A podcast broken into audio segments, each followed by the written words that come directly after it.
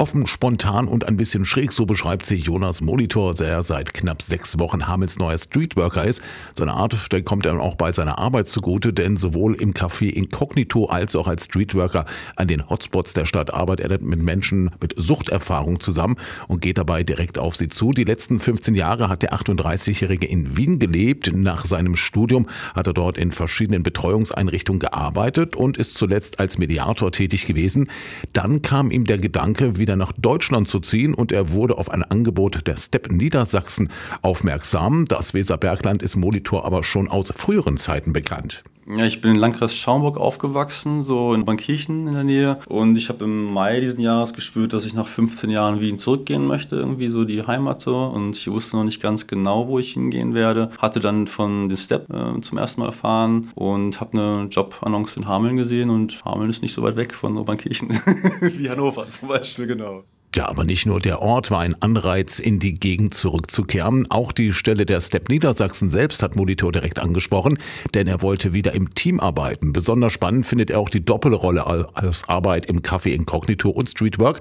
Die meiste Zeit ist er zwar im Café, fünf Stunden in der Woche ist Molitor aber auch in Hameln unterwegs. Momentan ist er dabei, seinen eigenen Ablauf zu finden. Normalerweise sieht es so aus, dass ich morgens eine Stunde vorher oder eine Stunde danach, nach den Kaffeeöffnungszeiten, durch Hameln fahre, an die Hotspots fahre fahre, Bürgergarten, beim Theater, Rathausplatz, Innenstadt und schaue halt, wer irgendwie ein Anliegen hat. Ich habe immer einen Rucksack dabei mit Getränken, mit Spritzutensilien, schaue, dass es den Leuten gut geht und sehe mich selber im Augenblick als Vermittler auch, wenn es mal Beschwerden gibt von Anrainern zum Beispiel, dass da irgendwie die Leute zu laut sind. Und im Café ist halt auch so eine Begegnungszone für alle Menschen, die gerne hinkommen möchten. Vor allem die Menschen, die halt mit Suchterfahrung haben oder hatten. Und da können sie was essen, was trinken und zusammen sein und so sein, wie sie sind halt. episode. Jonas Molitor tritt damit nun die Nachfolge von Achim Degen an. Degen hat zuvor 21 Jahre lang im Café Inkognito und als Streetworker gearbeitet und sich in Hameln mittlerweile auch einen Namen gemacht. Molitor ist sich bewusst, in welche Fußstapfen er tritt. Er möchte sich selbst Zeit gehen und die Aufgaben